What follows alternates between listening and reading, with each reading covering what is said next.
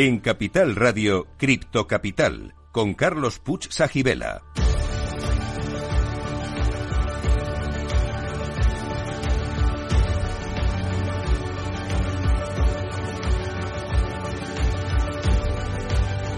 Saludos a todos los criptocapitaleros. Para vosotros es este programa el primero de la radio española que te cuenta lo que nadie te está contando sobre la tecnología blockchain y el mundo cripto. Estamos aquí para informar, formar y entretener. Y si es posible, todo a la vez.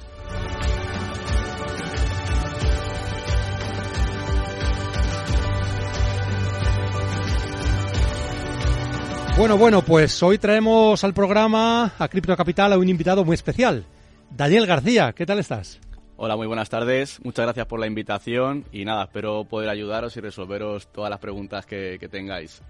Bueno, luego presentamos a Daniel, hablamos con él, por supuesto, largo y tendido, pero también tendremos nuestras habituales secciones de Cripto Enigma, Criptopedia, Criptotest y Cripto Consejo.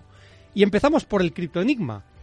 Y el de hoy es, ¿qué es una aplicación de liquidez concentrada en el mundo de las finanzas descentralizadas y para qué se utiliza? Resolveremos el enigma al final del programa, pero solo si sois buenos y os quedáis con nosotros.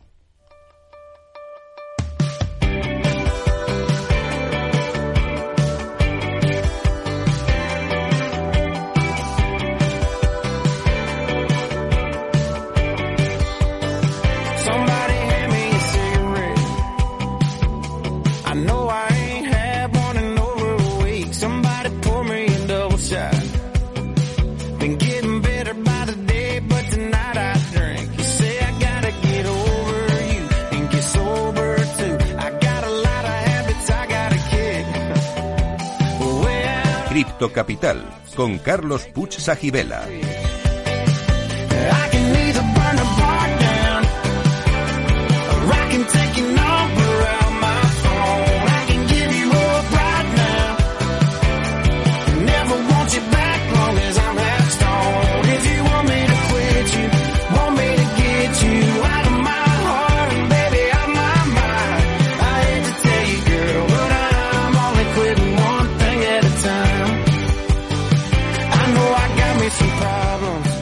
Pues aquí en Cripto Capital, aparte de buena música, tenemos interesantísimos invitados. Como os decía, es un placer tener con nosotros a Daniel García, CEO de Ocam Agencia Digital.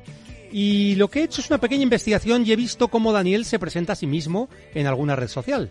Por ejemplo, él dice, cuando la gente me conoce, tiende a decir que mis habilidades y experiencia no son las de un chico de veintitantos años. Supongo que no soy un tipo normal, soy un emprendedor de veintitantos años. Eso marca la diferencia. Bueno, Daniel, ¿qué nos puedes decir a esto, a esta introducción? Bueno, realmente, eh, no sé si queréis que conté cómo, cómo empecé. Sí, pero realmente mm, me dejo algo, es decir, ¿cómo empezaste? ¿Cómo llegaste al mundo, eh, a esta agencia, a la que tenéis, OCAM? Y luego hablaremos de los proyectos que estáis haciendo. Pero realmente, ¿cómo fue tu evolución? ¿Cómo, eh, cómo fue tu formación y tus experiencias, tus motivaciones? ¿Cómo llegaste a este mundo? Bueno, pues eh, yo hice un grado superior de desarrollo de aplicaciones multiplataforma ¿Sí? y durante el grado, el segundo año, me di de alta como autónomo, me Sí. hice freelance y mientras que hice el segundo año eh, empecé a trabajar, primero desde casa. eh, a los pocos meses entré en un coworking porque al final desde casa, al estar solo y no tener experiencia, tampoco podía compartir ni, ni aprender de nadie, ¿no? Entonces me Pero espera, espera un momento, para un momento. O sea, tú no eres entonces como la mayor parte de muchas personas que su sueño es ser funcionario y tener un sueldo fijo para toda la vida. No, o sea, no, no. eres de esos entonces. Ah, pues eso ya, es, eso ya es una... Por eso dices que eres diferente, ¿verdad? O sea, tú estabas, habías hecho tus estudios, tu formación y de repente decides hacerte autónomo porque sí. O, o tienes alguna inspiración familiar, algún No, modelo, porque sí, algún- o sea, mi sueño era eh, tener una empresa y, bueno, pues cuanto, an- en cuanto pude lo, lo intenté. Vale, entonces te hemos dejado el coworking. Te has metido ahí al coworking de autónomo y ¿qué es lo que pasa después? Pues en el coworking empiezo a, a relacionarme con la gente que había allí, por supuesto, y ahí conocí a, a Dani, que también se llama Dani, que Sí. es mi socio Sí. en Ocam. Ocam ya existía, era una productora audiovisual, Ajá. y mm, pues les surgió un proyecto en Calidad Pascual en la que necesitaban eh, un desarrollo. Ajá. Y dijimos, bueno, como ellos también estaban empezando, dijimos, ¿por qué no nos juntamos ahora? Si ya, si ya vamos a participar en proyectos en conjunto, pues ¿por qué no nos juntamos desde este momento y empezamos a mezclar el vídeo con el software en este caso? Para Pascual hicimos una plataforma de formación y todos los vídeos que, que iban a estar en la plataforma los, los hicimos nosotros y la plataforma pues también. O sea que, digamos, transformasteis un poco el modelo de negocio de esa empresa, que era solo vídeos, producción de vídeos, es. para incluir temas de desarrollo. Y hicisteis una mezcla para poder hacer este proyecto que, Efectivamente. que habéis, que habéis, que has mencionado. Entonces, ¿no? bueno, pues yo entré en la empresa, en ese momento Ajá. éramos eh, tres socios Sí, y a partir de ahí pues Ocan se convierte por un lado en una productora y por otro lado en una, en una empresa de desarrollo de software. bien. Eh, el siguiente paso que, que dimos, que esto fue, estamos hablando de 2016, el, el año, el año siguiente, en 2017, tuvimos suerte, nos concedieron un ICO. Sí. eh, intentamos Bueno, bueno, un matiz. Suerte no será. Será que presentasteis un proyecto interesante y os lo Sí, bueno, pero ¿no? siempre hay, yo siempre pienso que hay, hay un factor, un pequeño Sí. factor de... No es suerte realmente, sino a lo mejor estar justo en el momento adecuado, ¿no? Entonces conseguimos un pequeño ICO y con, con parte de ese dinero eh, fuimos a Estados Unidos, abrimos allí una sociedad Ajá. que la llamamos Ocan Digital Agency, que era- es nuestra empresa en, en Estados Unidos, e intentamos eh, abrir mercado en Estados Unidos. Salió mal, porque Estados Unidos es un Es mercado, un mercado muy complejo. durísimo, durísimo. Y hay que tener, mm, no sé, hay que hacer las cosas muy bien, tener gente allí que sepa moverlo y dedicar muchos recursos. Esa es la realidad. ¿eh? Efectivamente. Entonces, la suerte que no gastamos, o sea, del- de, lo que era el ICO, solamente gastamos un pequeño porcentaje en eso, Bien. Pero esa parte salió mal. Ya. Pero allí en Estados Unidos eh, descubrí la minería de criptomonedas. Bien, Entonces que ahí es donde el pasamos. Ah, perfecto. ¿Y cómo, o sea, cómo lo descubriste? ¿Tú llegaste a viajar a Estados Unidos para estar allí Sí, yo en contacto eh, con emprendedores o cómo lo Sí, hiciste? estuve con mi socio en, en Miami prácticamente un mes. Sí. Y bueno, la gestoría que nos montó la, la empresa estaba haciendo inversiones en minería de criptomonedas Sí. y yo vi cómo funcionaba y cuando volví a España dije, voy a hacerme una máquina. Entonces Ajá. eh, compré, primero hice un prototipo que creo que me costó unos 3.000 euros. Sí. Entonces hice una, una máquina con tarjetas gráficas, Sí. la monté en casa, empecé a ver cómo funcionaba y cuando vi que funcionaba, pues monté dos más. Entonces vamos a ver, o sea, o sea, ¿cómo descubriste tú? O sea, realmente, ¿esta gestoría hacía inversiones en startups o en empresas que hacían minería de criptomonedas allí? No, ellos mismos. Ellos mismos, Ellos lo eh, hacían. para sus clientes, estaban empezando a montar máquinas allí. Ah, o sea, que lo Eh, hacían ellos. Sí. Entonces tú aprendiste cómo se hacía, te pareció interesante el Eso tema es. y dijiste, ¿por qué no voy a montar yo la mía aquí en mi casa? Eso es lo que Efectivamente. ¿no? Yo hasta ese momento no, no conocía las criptomonedas para nada. O sea, no, no sabía, No sabía de lo que eran. No, nada. cero. Estamos hablando 2017 o 2018. 2017. 2017, o sea que realmente estábamos casi al principio, bueno, es- creo que es cuando salió Ethereum, ¿no? Prácticamente. En ese momento, por ejemplo, Bitcoin eh, valía 2.600 dólares, creo. Fíjate, fíjate.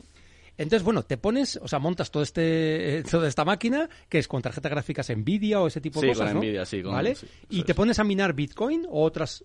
Eh, bueno, había una página que, en la que tú podías ver, según el algoritmo que ibas a utilizar, la rentabilidad en función de cada moneda. Entonces lo que hacía era, claro, como era un- al final era un, eh, un minero minorista, digamos, Claro. muy pequeño, eh, buscaba, o sea, cada día cambiaba de moneda.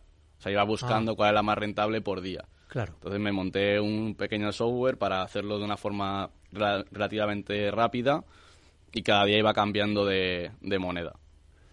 Oye, me parece increíble. ¿Y cuánto tiempo estuviste haciendo este, esta, esta labor de minería de, de criptos? O sea, que, me su- que o sea, a nivel económico funcionara bien, eh, seis meses, porque yo llegué a España, o sea, yo me fui a Miami a finales de septiembre y volví a finales de octubre, Sí. monté las máquinas y desde, ese desde finales de octubre hasta febrero, marzo de ya de 2018 Sí. era, era muy rentable. Ajá. Lo que pasa que como Bitcoin luego cayó de los 20.000 a los que subió, Sí. otra vez volvió a bajar muchísimo.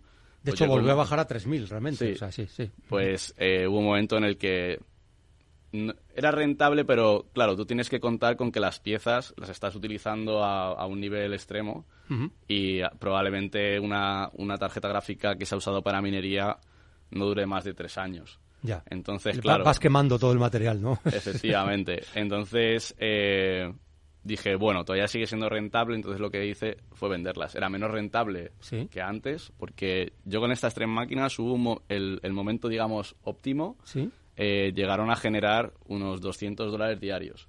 Oye, está y de consumo bien, ¿eh? eléctrico tenías un gasto de unos 500 Ajá. que es bastante, que tuve que liar una en casa importante para poder poner las máquinas. Aparte que daban un calor, menos mal que era invierno justo en ese momento. Es verdad. Pero entonces nada, las, eh, las vendí y bueno, me quedé con la experiencia de haber aprendido, bueno, haber conocido las criptomonedas, lo primero, haber aprendido cómo funcionan, porque para minar tienes que saber Sí. cómo funcionan, Sí, si sí. no, no vas a poder hacer nada. Y, y bueno, a partir lo que hice después, me picó el gusanillo y monté, eh, en, pa- en paralelo a Ocam, monté una empresa en, en Estonia Sí. eh, y creé una criptomoneda.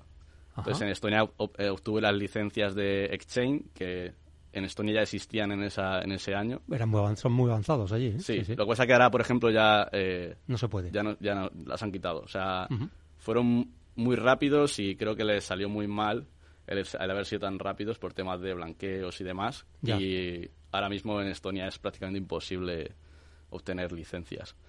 Entonces monté allí la empresa, monté una criptomoneda, aprendí mucho más, claro, allá al montar una criptomoneda ya tienes que saber a nivel de tecnología pues eh, el funcionamiento de, de punto a punto, ¿no? Por supuesto. Eh, ese proyecto me salió mal, porque Ajá. cuando emprendes, pues siempre tienes el riesgo de, de fallar. Eh, y seguí con Ocam. O sea, Ocam siempre, como al final es una empresa de servicios, eh, el riesgo de que te salga mal es mucho menor que cuando creas un producto. Porque al final el servicio, si más o menos trabajas bien y vas captando clientes, pues bueno, no es tan rentable a lo mejor como un producto, pero sí que te sirve ¿no? para, para ir creciendo poco a poco. Y ahora, pues bueno, ahora estoy 100% focalizado en Ocam. Pero de todo lo que me cuentas, o sea, tú lo consideras que, claro, no salió bien al final, pero has aprendido muchísimo, ¿no? O sea, eso, es- eso sí lo has tenido, ese aprendizaje. Sí, ¿no? aprendizaje por supuesto, claro. De hecho, gracias a todo lo que he aprendido ahí en Ocam, ahora estoy haciendo proyectos que sin eso no hubiera podido hacerlos. Y que además son diferenciales en el mercado, porque no hay Eso tanta es. gente que tenga ese tipo de experiencia, ¿no? Sí, de hecho, eh, a nivel de... Porque claro, en el mundo blockchain ahora lo que hay es mucha gente que sabe de blockchain a nivel de consultoría, pero luego que sepan ejecutar, hay muy poca gente que sabe ejecutar. Claro. Dentro, del- dentro de los programadores eh, hay muy pocos que saben ejecutar, porque además eh, en blockchain todos los proyectos que tengan que ver con criptomonedas mezclas desarrollo y finanzas Sí. y es como un son dos eh, El agua y el aceite. claro, son dos specs totalmente diferentes ¿no? Sí, sí, sí, sí. entonces claro es, es complicado luego encontrar eh, gente que sepa ejecutar esos proyectos Pero a ver, gente que sepa que, y que lo haya hecho, que haya minado criptos, que haya creado un token, que se haya, que haya creado un exchange en Estonia o en otro país.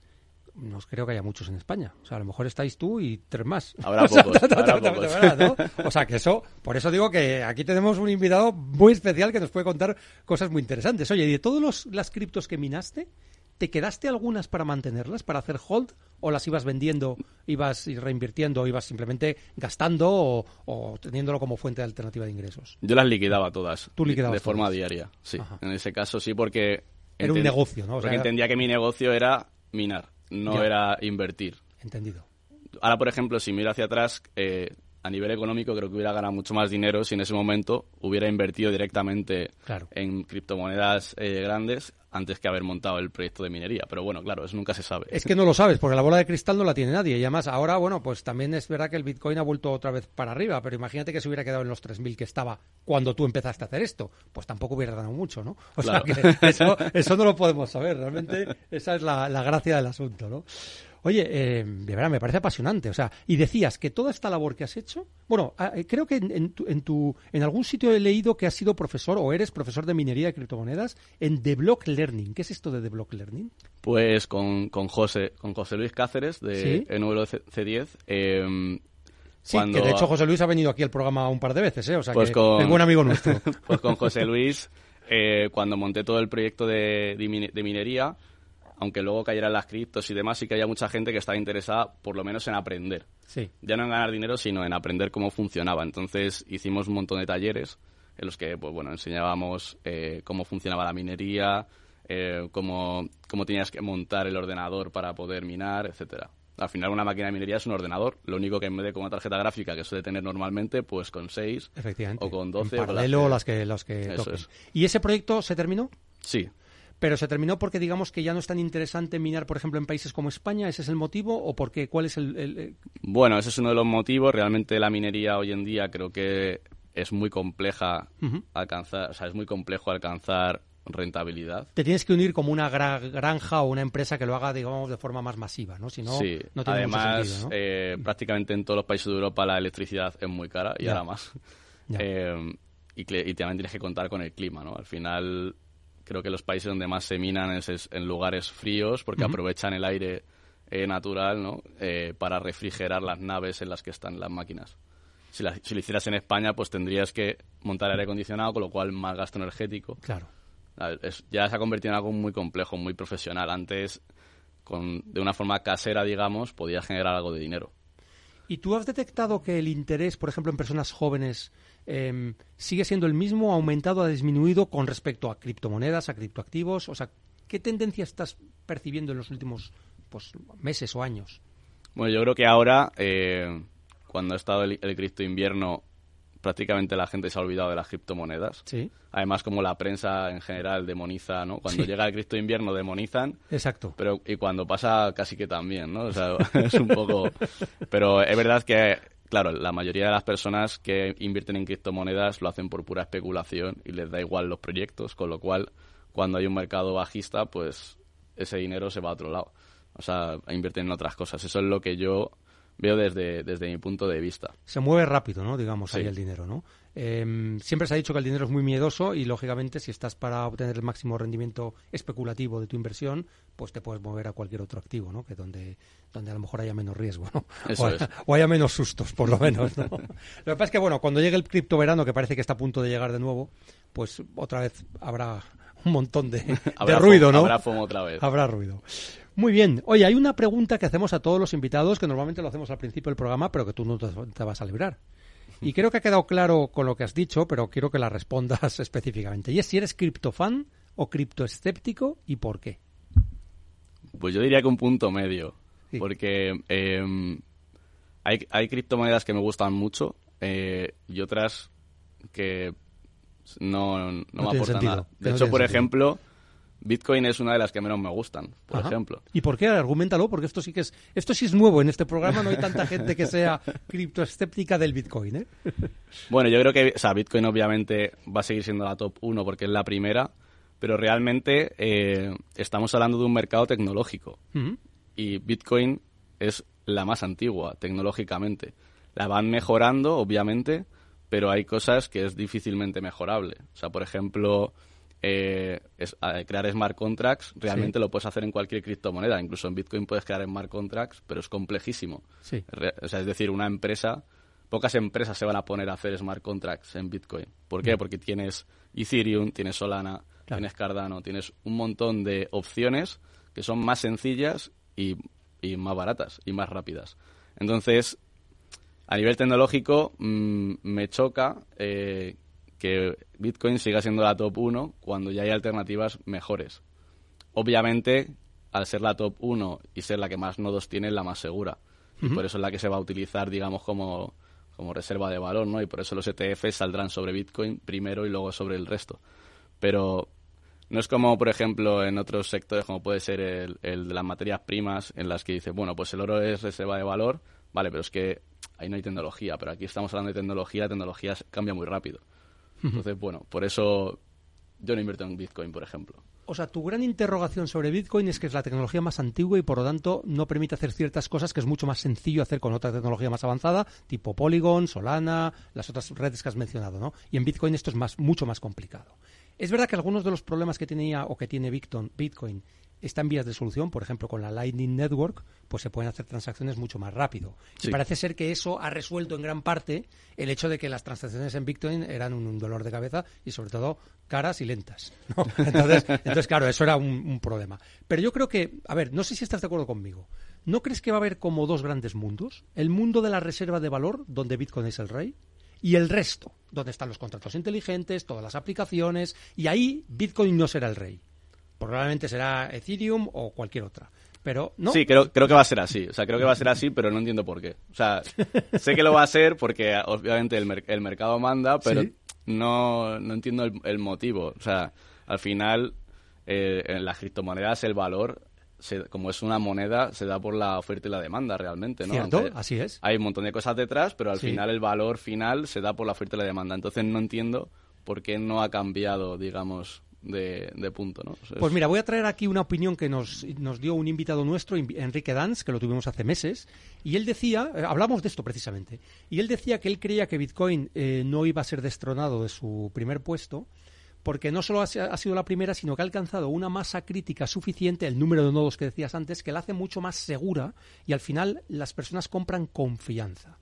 Entonces esa confianza que le ha costado a Bitcoin construirla 14 años o 13 años, tiene una ventaja ya importante sobre el resto. Y hasta que el resto llegue en ese nivel, a lo mejor no llegan nunca porque la masa crítica, los ETFs, por ejemplo, salen sobre Bitcoin. Eso va a hacer que el volumen de Bitcoin todavía sea mayor. O sea que al final tienes un, un- un- un tamaño de mercado y una masa crítica que es la que es tu barrera de entrada, tu ventaja competitiva. Sí, no sé si. Sí, si claro. por ahí va, la- va- va Claro, la claro, eso es lo que va a ¿eh? hacer que no, que no lo destronen, ¿no? Claro. Pero realmente ya hay otras monedas que tecnológicamente son mucho más potentes. Claro, pero fíjate que si, te- si lo trasladas al mundo fiat, de las monedas del dinero normal, digamos, el dólar es la moneda eh, fiat reina por excelencia. De hecho, el petróleo se compra en dólares, etcétera. ¿Y realmente el dólar es, el- es la mejor moneda del mundo fiat? No, ni mucho menos. Sin embargo, es la primera y sigue siendo la primera porque es la, la utilizada como estándar. Entonces, al final, Bitcoin ha conseguido posicionarse como esa criptomoneda mm, estándar donde todos los demás se referencian a ella. Yo creo que va a ser difícil destronarla. ¿eh? Sí, va a ser, va a ser complicado, va a ser complicado. Oye, Daniel, em, vamos a hacer ahora una pausa dentro de un par de minutitos, pero em, no quería, no quería, digamos, dejar esta parte del programa sin que, por lo menos, enunciaras em, cómo en Ocam estáis aplicando la blockchain. Es decir, ¿qué os decidió para dentro, que es una agencia digital realmente? Y en una agencia digital, ¿qué pinta la blockchain? Simplemente mm, respondes a esta pregunta y luego ya mm, nos extendemos mucho más después de la, de la pausa. Bueno, eh, como hay muchas empresas de desarrollo en España, bueno, y en el mundo obviamente, eh, un, digamos, un factor diferenciador era que nosotros utilizamos tecnología blockchain en, en los proyectos que se requiere realmente. Entonces, por ese lado hemos podido captar muchos clientes que han venido a nosotros porque no hay muchas empresas que desarrollen con blockchain. Y Eso es ese ha sido- Ahí ha tenéis sido- menos competencia, digamos, Eso ¿no? es, tenemos menos competencia y hay un gran mercado. Y digamos que cuando vosotros vendéis a un cliente, directamente le ofrecéis la posibilidad de que eh, se haga con tecnología blockchain o depende del tipo de proyecto, depende del cliente, ¿cómo lo hacéis? No, realmente nosotros eh, los clientes la mayoría los captamos por orgánico. ¿Sí? Entonces eh, tenemos diferentes contenidos eh, de cómo aplicar blockchain y demás. En- Entonces nos llega ya el cliente queriendo aplicar blockchain a un proyecto concreto y nosotros le decimos cómo hay que hacerlo y si lo hacemos nosotros o no. Entiendo. Oye, pues Daniel, mira, eh, creo que estamos entrando en materia. Vamos a hacer ahora una pequeña pausa para la, para la apertura del mercado en Estados Unidos, pero no os mováis de aquí porque vamos a seguir con Daniel García, CEO de Ocam, agencia digital, hablando de la blockchain, de proyectos interesantes y de todo lo que surja.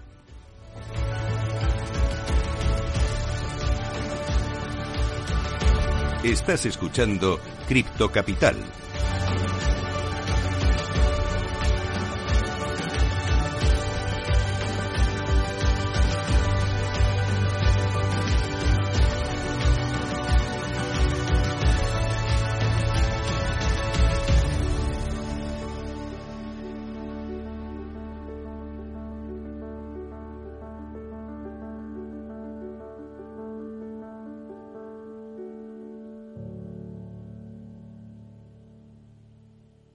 Este es un mensaje para todos los oyentes de radio y es solo para decir gracias. Gracias por dedicarnos tres horas cada día. Gracias por escucharnos en casa, en el coche, en el trabajo, en un móvil o donde sea, en directo o en podcast. Gracias por tu fidelidad, porque gracias a ti, la radio sigue siendo un gran medio, el más creíble, en el que más confías y el que mejor te informa y entretiene. El medio del día a día, de la actualidad al instante y que te acompaña siempre estés donde estés. Radio Value, la Asociación de Radios Comerciales, te da gracias a ti.